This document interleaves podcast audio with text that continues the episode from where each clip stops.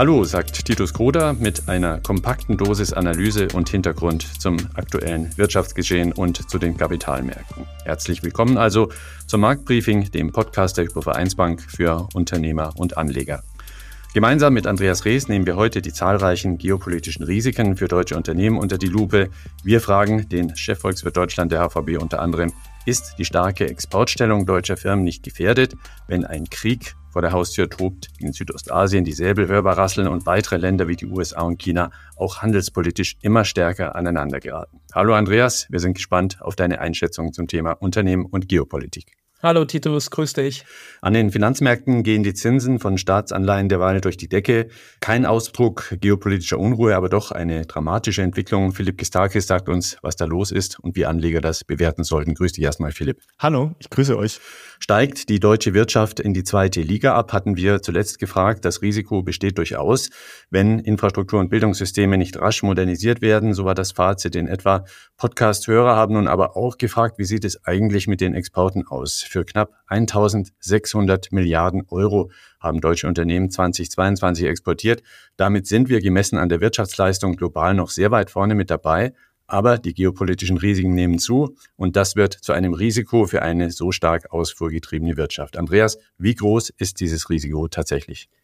Ja, also das ist sicherlich richtig, dass im Krisenfall die deutsche Wirtschaft verwundbarer ist als andere Volkswirtschaften. Und das hat aber nicht ausschließlich etwas mit der starken Exportorientierung zu tun, sondern damit, dass Deutschland eine sehr offene Volkswirtschaft ist. Das heißt, wir exportieren sicherlich sehr viel, aber gleichzeitig importieren wir auch in einem beträchtlichen Umfang. Und diese Importe, die umfassen nicht nur Endprodukte, sondern auch sehr viele Vorprodukte und Zwischengüter, die dann in Deutschland weiterverarbeitet werden und dann wiederum exportiert werden. Also wir sind sehr schnell beim Thema Lieferketten und wie stabil diese Lieferketten sind.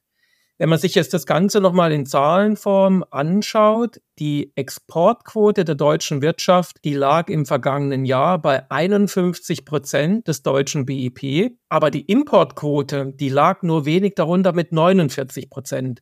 Also es geht nicht nur viel raus aus Deutschland in Form von Waren und Dienstleistungen, sondern es kommt eben auch viel rein. Volkswirte bezeichnen diese Summe aus Exporten und Importen auch als sogenannte Außenhandelsquote, wenn man das eben in Relation setzt zur Wirtschaftsleistung. Und wie gesagt, die liegt für Deutschland bei ungefähr 100 Prozent. Und das ist deutlich mehr als in anderen Industrieländern. Also die deutsche Wirtschaft ist sicherlich verwundbarer. Und wenn man sich das nochmal anschaut und vergleicht, vielleicht mit China, China gilt ja als der Exportweltmeister oder die USA, die sind sehr stark importabhängig.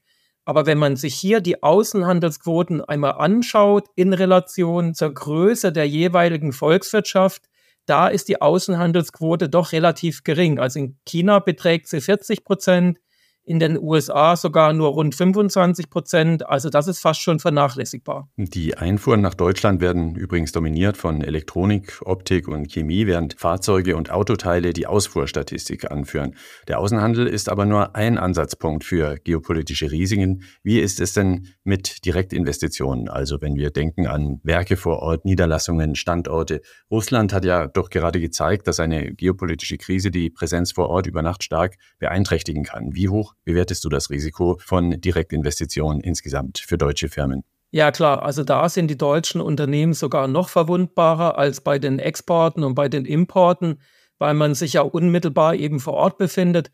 Und da können die Spielregeln auch ganz schnell geändert werden. Wenn man sich das nochmal in Zahlenform anschaut, die deutschen Unternehmen sind wirklich sehr stark im Ausland präsent mit einem Investitionsvolumen von rund 1500 Milliarden Euro. Also das, was im Ausland bislang von deutschen Unternehmen investiert worden ist. Und man sieht es auch an anderen Größen, zum Beispiel die Anzahl der Beschäftigten im Ausland.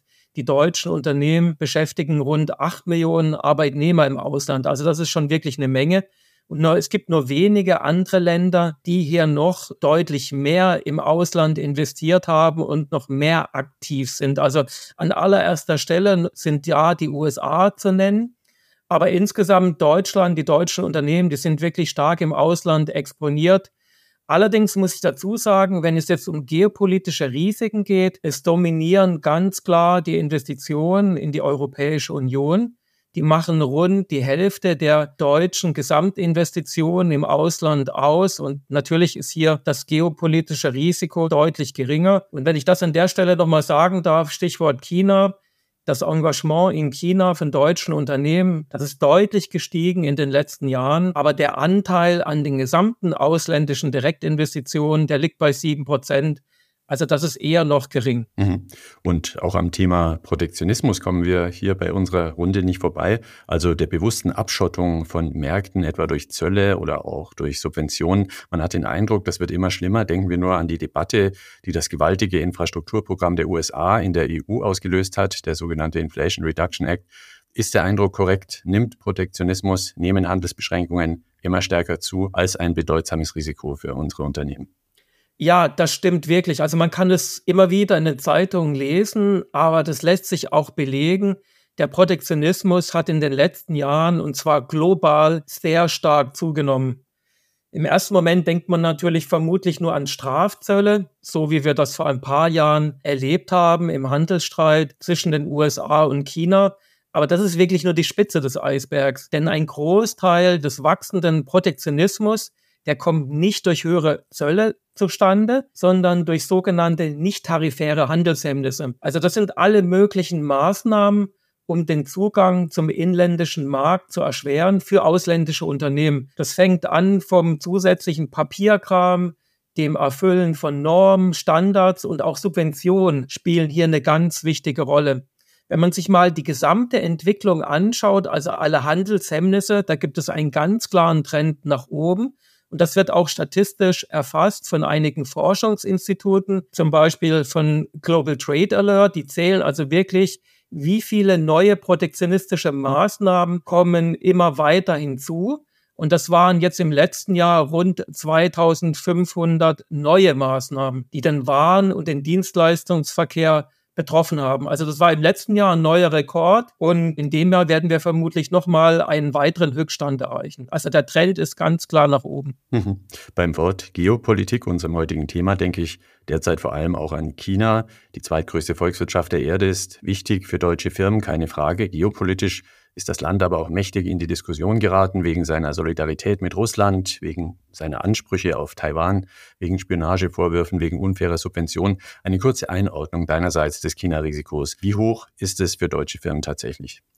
Ja, ich glaube, dass so ein bisschen ein falsches Bild entstanden ist in der deutschen Öffentlichkeit, weil wenn man über China redet, dann redet man sehr schnell über das Exportgeschäft und Natürlich, klar, da gibt es sicherlich gewisse Abhängigkeiten von China, gerade im Bereich Automobil- und Maschinenbau und insbesondere auch bei einigen sehr großen Unternehmen, zum Beispiel DAX-Unternehmen. Da kann der Umsatzanteil vom China-Geschäft schon rund ein Drittel ausmachen. Also das ist wirklich sehr viel. Aber wenn man sich das gesamtwirtschaftlich anschaut, dann ist das Engagement, also die Exporte nach China immer noch relativ überschaubar. Das sind etwa sieben Prozent der gesamten deutschen Güterexporte und drei Prozent der Wertschöpfung in Deutschland hängen von der Nachfrage in China ab. Also ich will das jetzt nicht kleinreden, aber ich glaube, gesamtwirtschaftlich ist die Abhängigkeit kleiner, als das viele vermuten. Aber nochmal, was mir ganz wichtig ist, was ich vorhin auch schon mal ein bisschen durchklingen habe lassen, wo wir wirklich stärker abhängig sind, das ist auf der Importseite und das trifft insbesondere auch auf China zu. Der Importanteil, der liegt bei 13 Prozent, dann könnte man auch noch sagen, ja, das ist immer noch überschaubar. Aber das Entscheidende hier ist, es kommen vor allen Dingen zentrale Güter aus China, die sich nicht so ohne weiteres ersetzen lassen von den deutschen Unternehmen. Also gerade im Bereich die wir zum Beispiel für die Energiewende benötigen, Batterien oder auch Elektronik oder Rohstoffe aus China, da ist die Abhängigkeit von deutschen Unternehmen wirklich sehr hoch. Also das größere Problem ist auf der Importseite und vor allem bei kritischen Gütern, die dringend benötigt werden und die man nicht so ohne weiteres von irgendwoher sonst beziehen kann. Aber wie hat denn die deutsche Wirtschaft insgesamt eigentlich auf all das reagiert, was wir gerade gehört haben? Haben die inzwischen Risiko rausgenommen aus ihren Lieferketten, aus ihren Außenhandelsbeziehungen? Passiert da was oder sagt man sich, das geht vorüber, das wird schon wieder? Ja, also ich denke, das ist das richtig Spannende. Was passiert denn jetzt eigentlich bei den deutschen Unternehmen? Wie positionieren sie sich? Welche Veränderungen gibt es oder gibt es überhaupt irgendwelche Veränderungen? Ich glaube, das Problem ist, dass man immer wieder mal was über einzelne Unternehmen lesen kann, aber dann, also so sehe ich es jedenfalls, ich, ich habe mir dann immer wieder die Frage gestellt, wie repräsentativ ist das denn eigentlich? Also wenn man wirklich erfahren möchte, was zeitnah im Unternehmenssektor insgesamt passiert und vielleicht auch nochmal nach Branchen unterteilt, da gibt es, denke ich, eine sehr gute Informationsquelle. Das ist eine Umfrage der Deutschen Bundesbank, das sogenannte Bundesbank Online Panel. Dort werden mehrere tausend Unternehmen über verschiedene Sektoren hinweg befragt und dann werden alle drei Monate diese Ergebnisse veröffentlicht. Und das ist wirklich, wie gesagt, das ist eine tolle Informationsquelle. Und man kann sich jetzt auch die aktuellsten Ergebnisse im letzten Monatsbericht der Bundesbank vom September anschauen. Also was sagt es diese Umfrage und was machen die Unternehmen? Vielleicht darf ich da gerade zwei, drei Highlights nennen. Gut 40 Prozent der Industrieunternehmen in Deutschland, die kritische Vorleistungsgüter aus China beziehen, haben bereits Maßnahmen ergriffen, um diese Abhängigkeit zu verringern. Und diese Unternehmen versuchen vor allem Ersatzimporte aus der Europäischen Union zu bekommen. Ein bisschen weniger häufig versucht man im Inland zu produzieren oder auch Bezugsquellen außerhalb von Europa zu finden. Also da hat sich schon einiges getan, finde ich. Was sich aber auch aus der Bundesbank-Umfrage wirklich sehr klar herauskristallisiert ist, wie schwierig diese Umstellungen sind. Also mehr als drei Viertel der Unternehmen sagen, dass die Verringerung von chinesischen Importen sie wirklich vor große oder sehr große Schwierigkeiten stellt. Das geopolitische Risiko heute im Mittelpunkt des Marktbriefings. Die Importseite stellt dabei das größere Risiko für deutsche Firmen dar, sagt Andreas Rees, weniger die Exportseite. Unternehmensrisiken sind aber immer auch Investorenrisiken. Deshalb gleich noch eine kleine Anschlussfrage zum Thema an Philipp Gistakis als Chief Investment Officer der HVB. Philipp, die Außenhandelsstatistik ist dominiert von Produkten des verarbeitenden Gewerbes. Bei der Marktkapitalisierung an den Börsen dominieren diese Unternehmen aber keineswegs. Warum ist das so? Naja, generell ist es ja insbesondere bei uns in Deutschland so, dass der Fokus der Diskussion immer sehr stark auf das verarbeitende Gewerbe gerichtet ist. Ja, wir sind eben oder waren Exportweltmeister. Dieses Schlagwort ist für uns historisch gesehen sehr wichtig. Ja. Aber wenn man sich das mal genau anschaut, dann sieht man eben, dass der Anteil des verarbeitenden Gewerbes an der Wirtschaftsleistung zwar in Deutschland höher ist als in vielen anderen Industrieländern, aber dennoch, wie eben in anderen Ländern auch, der größere Teil der Wertschöpfung aus dem Dienstleistungsbereich kommt. Ich habe das mal ganz grob überschlagen, indem ich mir die Branchenaufteilung im deutschen Aktienmarkt verglichen habe, zum Beispiel mit der Branchenaufteilung im US-Aktienmarkt und ganz grob die Branchen dem Bereich verarbeitendem Gewerbe oder Dienstleistungsgewerbe zugeordnet habe. Ich habe das, wie gesagt, auf Branchenebene gemacht und da sind dann natürlich gewisse Unschärfen mit dabei. Eigentlich müsste man das natürlich eher auf Unternehmensebene machen, denn auch in einzelnen Branchen gibt es natürlich eher Dienstleistungen und eher verarbeitendes Gewerbe. Wenn man das tut, dann stellt man fest, dass am deutschen Aktienmarkt, zumindest bei den großen Unternehmen, etwa ein Drittel der Marktkapitalisierung im verarbeitenden Gewerbe liegt. Der Rest ist dann eher Dienstleistung. In den USA liegt dieser Bereich eher bei einem Viertel, bei 25 Prozent. Und was da übrigens auch noch wichtig ist, wenn wir jetzt uns über diese Unternehmen unterhalten, dann muss man sich natürlich auch die Frage stellen, wie groß ist der Anteil der Wertschöpfung in diesem verarbeitenden Unternehmen, der tatsächlich in Deutschland stattfindet? Und wie viel davon ist Produktion, die zum Beispiel diese großen multinationalen Konzerne in Produktion in anderen Ländern durchführen. Zum Beispiel eben, wir haben China angesprochen, Automobilunternehmen oder andere Industrieunternehmen, die eben für den chinesischen Markt oder auch für den amerikanischen Markt dann in den jeweiligen Destinationen sozusagen fertigen. Also das heißt, es kann sein, dass wir einen höheren Anteil haben, aber die Frage ist natürlich auch, wie viel tatsächlich sozusagen die deutsche Binnenkonjunktur und der Arbeitsmarkt davon hat und wie viel davon eben entsprechend in anderen Ländern stattfindet. Was auch wichtig ist, und das haben wir beim letzten Mal auch schon besprochen, ich schaue hier natürlich auf die Aktienindizes, das heißt, es sind gelistete Unternehmen, eher sehr große Unternehmen. Das kann natürlich bei den mittelgroßen oder den mittelständischen Unternehmen noch mal ein bisschen anders sein. Aber auch dort gilt, klar, in Deutschland ist der Anteil des verarbeitenden Gewerbes im Vergleich zu anderen Industrieländern eher groß. Dennoch der größere Teil der Wertschöpfung kommt eher aus dem Dienstleistungsbereich. Der Servicesektor also leicht mal übersehen in der deutschen Wirtschaftsstruktur. Lass uns auch noch auf das zweite akute Thema dieser Tage rüberschwenken, die Renditen der Staatsanleihen. In den USA haben die in bestimmten Laufzeiten gerade ein 16-Jahreshoch erreicht, in England sogar ein 25-Jahreshoch. Deutsche Bundesanleihen mit 10 Jahren Laufzeit derzeit um die 3 Prozent. Was hat diesen auffallenden Renditeschub und den entsprechenden Wertverlust der Kurse denn ausgelöst? Eigentlich waren die Märkte sich doch einig, das war es jetzt mit den Leitzinserhöhungen der Notenbank. Ja, Titus ist tatsächlich so. Während des größten Teils des Zinsanhebungszyklus der vergangenen 12, 18 Monate war tatsächlich die Frage dominant, wie hoch ziehen die Zentralbanken die Zinsen. Und da sieht man auch mit der Diskussion, auch der Zentralbanken, wie hoch denn die Zinsen gehen könnten. Gehen sie in den USA auf 4% oder auf 5%? haben sich auch die langlaufenden Renditen mit diesen Erwartungen, wie hoch die Zinsen steigen können, mitentwickelt, sind immer weiter angestiegen, eben mit der zusätzlichen Erwartung, dass die Zinsen noch höher steigen können. Mit dem vermutlichen Erreichen des Höhepunkts des Zinsanhebungszykluses verschiebt sich jetzt der Fokus des Kapitalmarktes auf einen anderen Faktor, der jetzt die langlaufenden Renditen treibt, nämlich auf die Frage, wie lange bleiben die Zinsen denn so hoch, wie sie aktuell sind? Denn ganz wichtig, ein längerfristiger Zinssatz ist ja im Prinzip nichts anderes als der Durchschnitt der Erwartung über die Zinspolitik der kommenden Jahre. Und wenn die Erwartung eben ist, dass die Zentralbanken die Zinsen schnell senken, dann bedeutet es, dass dieser Durchschnitt über diese Erwartungen schnell sinkt und damit die langlaufende Rendite auch niedriger ist.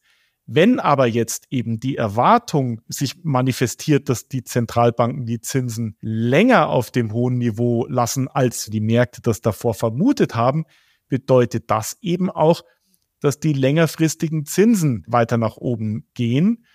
Und das ist tatsächlich im Moment die zentrale Frage, wie lange bleiben Sie denn auf dem aktuellen Niveau? Nur ein Quartal, ein halbes Jahr oder vielleicht ein Jahr oder länger? Das ist die Frage, die im Moment gerade entscheidend ist und nicht mehr so sehr die Frage, wie lange bleiben die Zinsen so hoch, wie sie denn jetzt sind. Einige Marktbeobachter sehen ja aber dennoch zumindest die US-Notenbank noch einmal nachlegen mit einer weiteren Zinserhöhung. Kommt da nun noch was nach deiner Einschätzung oder war es das? Naja, in der Pressekonferenz zur jüngsten FED-Sitzung und auch in den Einlassungen, die die entsprechenden handelnden Personen danach getätigt haben, wurde ja von den Offiziellen die Möglichkeit von weiteren Zinserhöhungen diskutiert. Aus meiner Sicht ist aber an der Stelle sehr wichtig zu unterscheiden, ob die Zentralbank tatsächlich weitere Zinsanhebungen versprechen oder ankündigen möchte oder ob sie mit Zinsanhebungen drohen möchte. Wenn man sich jetzt mal diesen Unterschied, den wir gerade diskutiert haben, wie hoch geht es und wie lange bleibt es dort anschaut, dann stellt man eben fest, dass in den vergangenen Quartalen ging es tatsächlich eher bei den handelnden Personen, bei den Zentralbankern darum, eine Markterwartung zu beeinflussen, wie hoch steigen denn die Zinsen. Und deswegen hat man eben auch gesagt, also vermutlich steigen sie beim nächsten Mal noch, zumindest in den Einlassungen. Jetzt geht es eher darum zu beeinflussen, wie lange bleiben sie denn dort. Und das ist etwas, was technisch gesehen schwieriger aus Sicht einer Zentralbank zu steuern ist. Denn wie hoch steigen die Zinsen? Naja, da hebt man einfach die Zinsen an. Ja. Aber wie beeinflusst man die Markterwartung dahingehend, wie lange die Zinsen jetzt hoch bleiben? Und warum möchte die Zentralbank das tun? Denn wenn der Markt zu schnell auf Zinssenkungen spekuliert, dann sinken eben die Renditen am langen Ende. Und das bedeutet, dass ein gewisser Teil der geldpolitischen Straffungswirkung, die man mit den Zinserhöhungen erreichen möchte, durch diese Spekulation darauf, dass die Zinsen schnell sinken könnten, konterkariert wird. Und genau deswegen sind die Zentralbanker sowohl in Europa als auch in den USA darauf erpicht, dass diese Spekulation, das könnte sehr schnell zu Zinssenkungen kommen, nicht überhand nimmt. Und deswegen glaube ich, geht es in den jüngsten Einlassungen der amerikanischen Zentralbank weniger darum, anzukündigen oder zu versprechen, dass die Zinsen weiter steigen werden, sondern eher damit zu drohen, wenn ihr Märkte zu schnell auf Zinssenkungen spekuliert und damit die Renditen am langen Ende zu stark sinken und damit ein Großteil der Straffungswirkung konterkariert wird, die Inflation nicht so schnell sinkt, dann könnte es sein, dass es notwendig ist, dass wir eben nochmal die Zinsen anheben. Mhm. Dieses sogenannte Higher for Longer, also dass Zinsen jetzt erstmal länger hoch bleiben könnten. Wie lange wird sich das denn in der Realität strecken, wenn man mal alle Argumente hier bilanziert? Auch das ist eine sehr gute Frage, die man auch mit ein paar Details beantworten muss. Denn eine der zentralen Fragen, wie lange die Zinsen so hoch bleiben müssen, liegt darin, wie stark denn das aktuelle Zinsniveau tatsächlich bremst.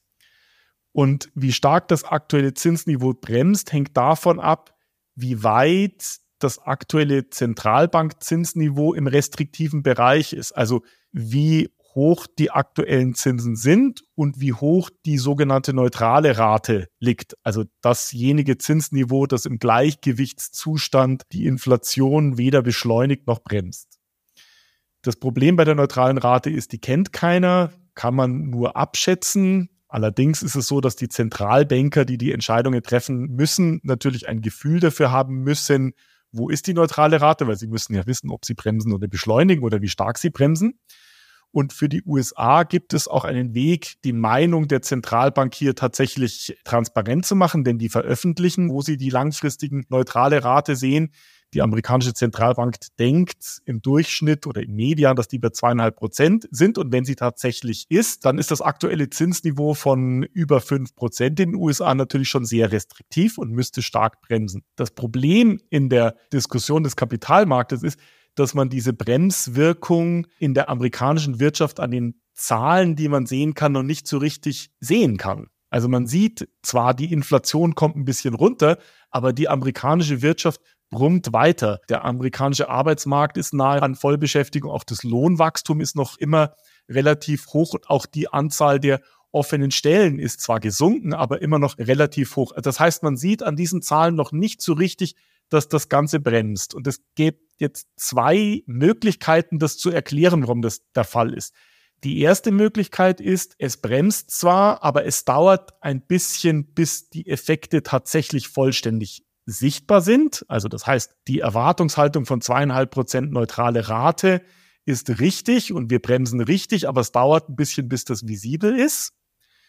Oder die andere Möglichkeit wäre eben, die neutrale Rate liegt deutlich höher und das aktuelle Zinsniveau bremst gar nicht so stark. Und je nachdem, was richtig sein könnte, würde eben bedeuten, dass diese Phase, in der die Zinsen hoch sein müssen, insbesondere in den USA, eben länger oder kürzer ist. Wenn also die Bremswirkung tatsächlich gar nicht so wahnsinnig hoch ist, könnte es eben sein, dass die amerikanische Zentralbank sehr lange, vielleicht sogar mehr als ein Jahr auf diesem Niveau bleiben müsste. Wohingegen, wenn man nur abwarten muss, dass diese Bremswirkung tatsächlich sichtbar ist, könnte es eben sein, dass es schneller geht. Vielleicht nur ein Quartal oder ein halbes Jahr. Genau kann ich das auch nicht sagen, aber ich glaube schon, dass die Bremswirkung des aktuellen Zinsniveaus in den USA tatsächlich relativ hoch ist. Ob der neutrale Zins jetzt tatsächlich bei zweieinhalb oder bei drei Prozent ist, das weiß ich auch nicht. Aber ich glaube, das aktuelle Zinsniveau ist weit genug über dem neutralen Satz, dass es eben die Inflation deutlich abbremst. Und das würde bedeuten, dass man die Spuren relativ bald sehen kann und dass dann eben auch der amerikanischen Zentralbank den Raum gibt, die Zinsen dann irgendwann mal im kommenden Jahr zu senken.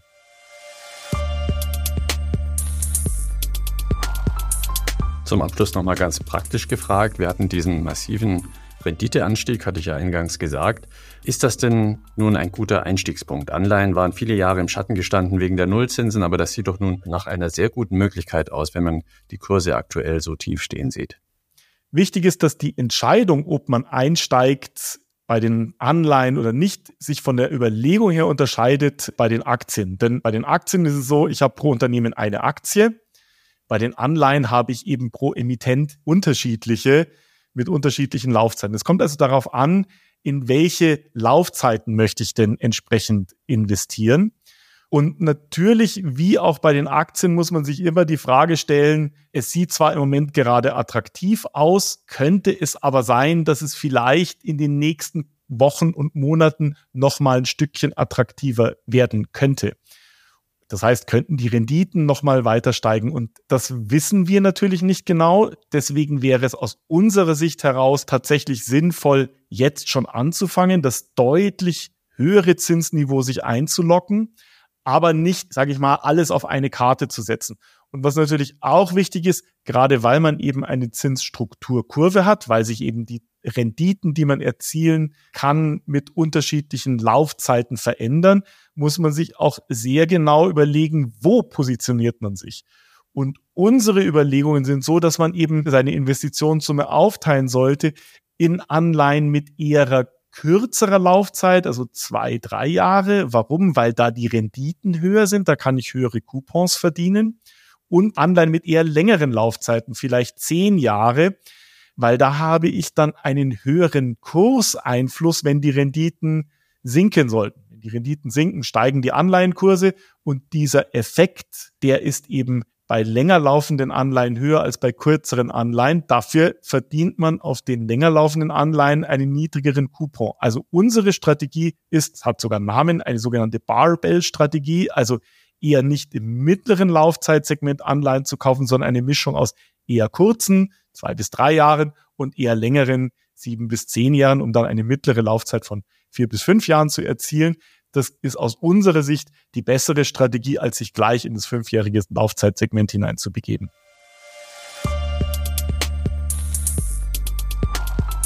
Danke an Andreas Rees und Philipp Gistakis für die aktuellen Einschätzungen. Die im Podcast angesprochenen Daten der Bundesbank finden Sie übrigens als Link in den Show Notes und Kommentare können Sie unter markt-briefing at unicredit.de wie immer an uns richten. Ihr Feedback ist sehr willkommen und wertvoll für uns. Das war es mit dem heutigen Marktbriefing. Nächstes Mal geht es in einer Spezialausgabe um das sehr aktuelle Thema Immobilienmarkt und auch dort blickt man verständlicherweise erwartungsvoll auf die weitere Zinsentwicklung. Ab 23. Oktober steht die Episode bereit zum Download. Bis dahin von uns vom Team Marktbriefing eine gute Zeit.